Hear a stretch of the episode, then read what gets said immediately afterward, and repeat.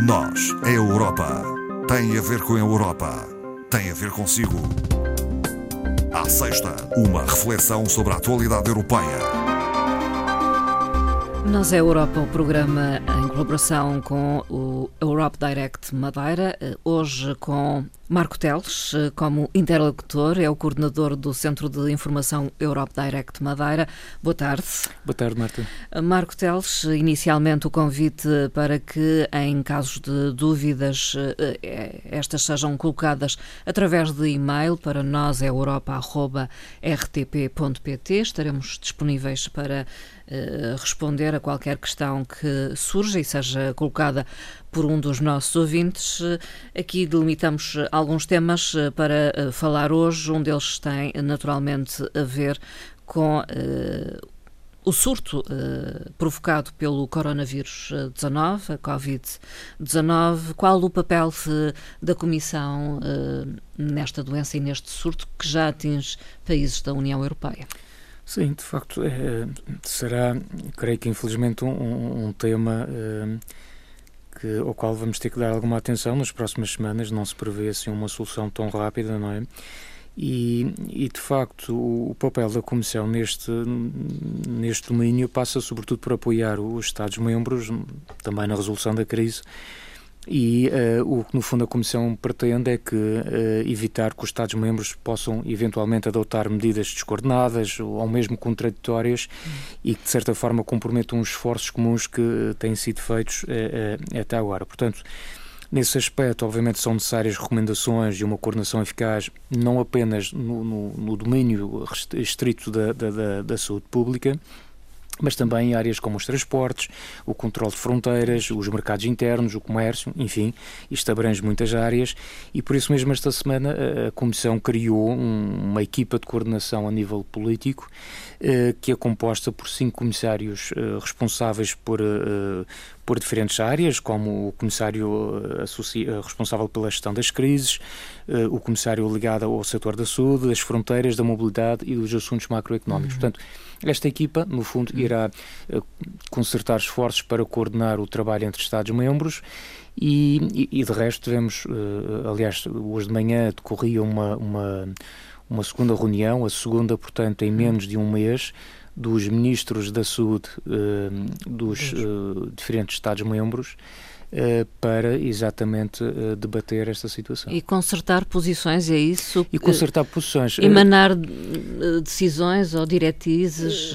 Sim, sobretudo, uma vez que, obviamente, esta questão do, do, do, vírus não, não, não está limitada às fronteiras, não é? ele não pois. para nas fronteiras não. e basta ver como rapidamente passou daquele foco que só se ouvia falar da China, um problema que era asiático, que era chinês, deixou de o ser rapidamente e neste momento o vírus já está presente em mais de 80 países a, eh, a, eh, a nível mundial. Só para termos uma ideia, Sim. na primeira reunião que decorreu dos ministros da saúde da União Europeia sobre este problema, a primeira reunião decorreu no dia 13 de fevereiro, à data estavam identificados 44 casos. Hum. Uh, passado três semanas, uh, estão identificados 3.400 casos. Passamos dos 44 para 3.400. Portanto, uh, como dizia o responsável da Organização Mundial de Saúde, isto não é de todo um, um ensaio, uhum. é um assunto sério, não é uma gripe normal também. Uhum. E, e, portanto, é preciso que hajam, uh, na opinião do responsável da Organização Mundial de Saúde, uh, mais esforços uh, no que toca à contenção do vírus para, numa primeira etapa, haver a contenção e então depois na segunda etapa, ou paralelamente, irmos tratando da doença propriamente dita.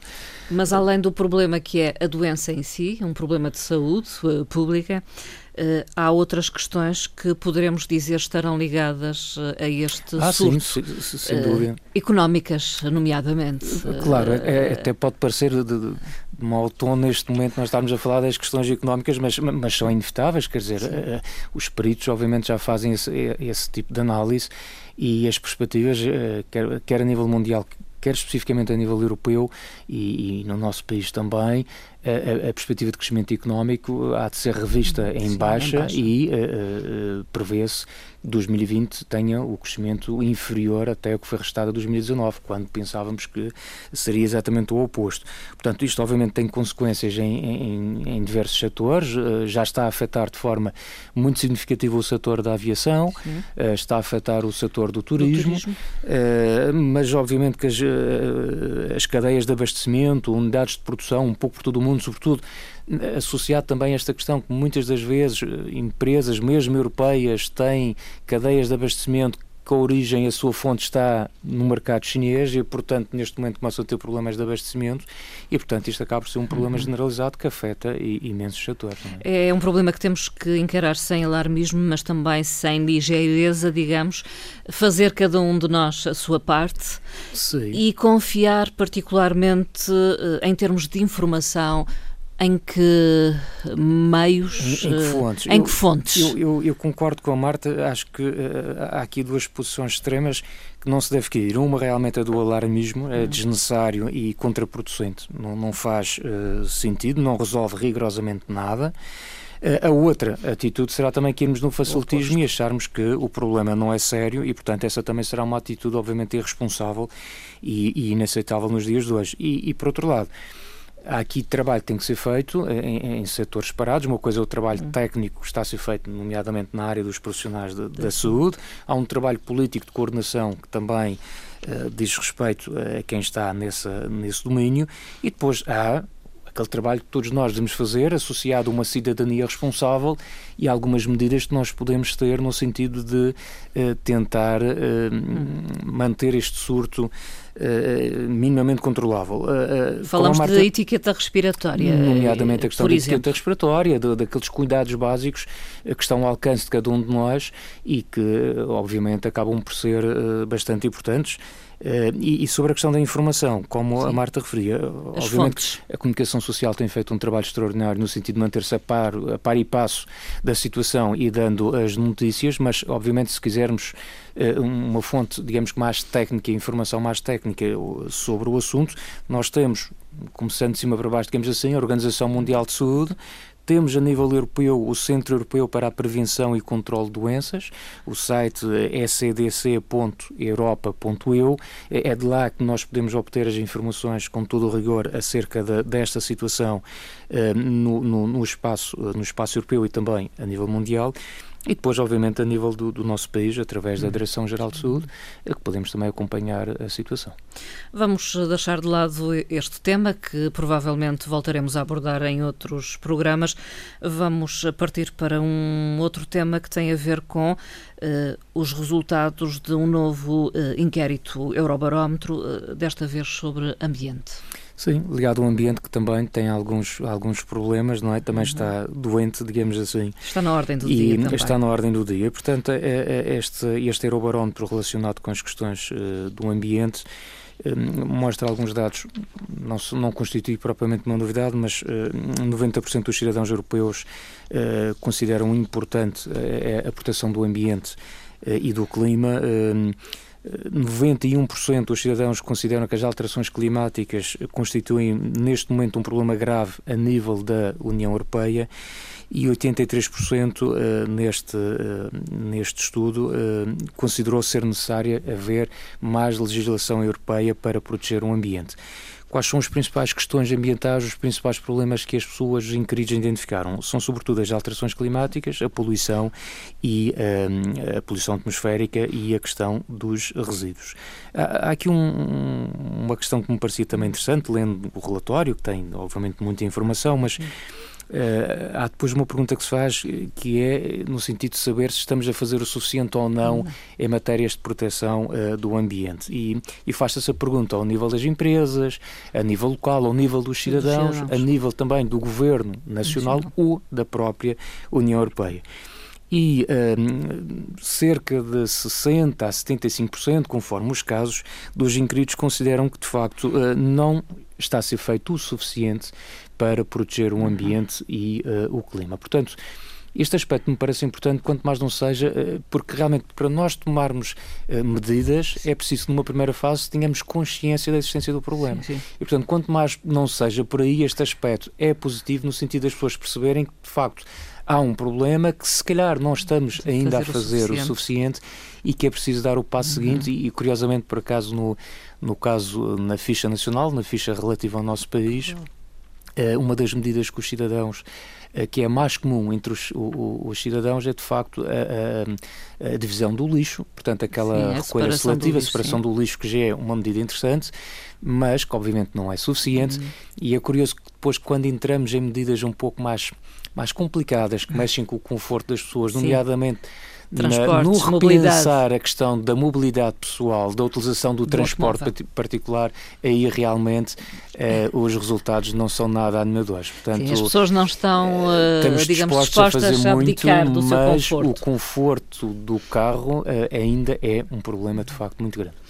Uh, o clima é uma das principais preocupações da Comissão e há propostas nesse âmbito uh, que podemos avançar. Sim, portanto, esta semana, como sabe, esta, esta nova comissão de Ursula von der Leyen fica obviamente marcada desde logo pela, pela, pela apresentação do Pacto Ecológico Europeu, é a grande bandeira uhum. desta, desta comissão através do Pacto Ecológico Europeu, como sabe, há esta meta de até 2050 a União Europeia ser neutra em termos de emissões de carbono, mas para nós lá chegarmos, nós, isso implica que haja realmente o compromisso de todos os Estados-membros. E, portanto, a Comissão propôs a, Lei Europeia do Clima e, paralelamente a isto, lançou também uma consulta pública sobre o Pacto Europeu para o Clima. E repare que a União Europeia até tem deste ponto de vista das questões climáticas, tem feito já um, um percurso interessante. Se nós pensarmos desde 1990 até uh, 2018, uh, nós já reduzimos em 23% as emissões dos gases com efeito de estufa. Portanto, hum. uh, este indicador é interessante, até porque durante este período a economia cresceu, uh, somando todo, todo, todo este período em questão, 60%. Ou seja, o crescimento da economia não é incompatível com as preocupações ambientais, contrariamente às vezes àquilo, àquilo que, que, se pensa, que se pensa ou que se transmite, não é? Seja como for, eh, em comparação com esses níveis de ponto de partida de 1990, as atuais políticas apenas permitem reduzir as emissões dos gases com efeito de estufa em 60% até 2050. Ou seja, nós temos que fazer uma redução de 100% e com as políticas que temos atuais nós só uhum. conseguimos alcançar uma redução de 60%. Portanto, ainda há um longo trabalho a ser feito pela frente e por isso a Comissão irá propor até junho de 2021 revisões de diversos atos e, e, e normativos, nomeadamente a Diretiva da Eficiência Energética, a Diretiva das Energias Renováveis e também uh, apertar ainda um pouco mais a malha no que toca uh, as normas de desempenho em matéria de emissões de CO2 da indústria automóvel. Uh, e, e, portanto, neste domínio não, não tínhamos qualquer dúvida que o caminho vai pela Sim. cada vez mais a eletrificação uh, do, do, do, do, setor uh, automóvel. automóvel. Exatamente. obviamente que isto vai implicar um compromisso muito grande por parte uh, dos Estados-membros e por isso mesmo uh, a Comissão também obviamente propõe-se a acompanhar de perto o trabalho que irá ser feito por cada um dos 27 Estados-membros de forma muito contínua até setembro de 2023 e depois uh, em, em, em controlos, salvo seja, de 5 em 5 anos para realmente permitir também afinar estratégias se se perceber que, de facto, não estamos em condições de alcançar as metas para 2050. Pretendido. Uh, provavelmente vai ao encontro destas preocupações o facto de a Comissão ter proposto tornar 2021 um ano europeu do transporte ferroviário. Estamos aqui a falar de mobilidade mais sustentável. É? Exato, portanto, é, esta também foi uma novidade é, é, apresentada esta semana, portanto, proposta da Comissão para que 2021 seja celebrado, portanto, como Ano Europeu do Transporte Ferroviário, um, um transporte como sabemos, é, realmente sustentável, é inovador também, é, é um transporte seguro. Se nós pensarmos, por exemplo, por comparação com os restantes meios de transporte, eh, por exemplo, a questão das emissões dos gases com efeito de estufa, o, o setor rodoviário é responsável por 72% dessas emissões, por comparação com o setor ferroviário, que é responsável por apenas 0,5%. Uhum. Portanto, do ponto de vista ambiental, o transporte ferroviário tem realmente aqui mais valias muito interessantes. E, e... por outro lado, do ponto de vista da segurança, eh, mais seguro que o comboio, eh, em termos estatísticos, hum. só mesmo a aviação. Sim. Porque, de resto, nós, o, o comboio consegue, obviamente, Sim. ser muito mais seguro do que o transporte rodoviário. E a aviação é poluidora. E, a, e a aviação, eh, contra si, tem este tem aspecto da poluição, aspecto. obviamente, que não, não é nem de longe nem de perto comparável com uh, o que se passa no setor uh, ferroviário. Portanto, uh, esta será um, foi no fundo um, é uma, uma proposta, proposta, apenas. e, portanto, agora o, o Conselho e o Parlamento Europeu irá também se pronunciar, mas tudo indica que venha a ser este então o tema para celebrar em 2021. Estamos em vésperas de comemorar o Dia da Mulher, domingo, 8 de março, e talvez também por isso a Comissão Europeia apresentou a sua estratégia para a igualdade entre homens e mulheres na Europa. Ainda Sim. estamos muito aquém daquilo que seria o desejável também. Fala uma mulher. Sim, não, mas há, creio que há, desse ponto de vista, eh, há o reconhecimento generalizado, de facto, estamos aquém. É preciso também reconhecer que tem havido progressos imensos uh, nas últimas décadas, e obviamente aqui falando especificamente no caso da uh, União Europeia.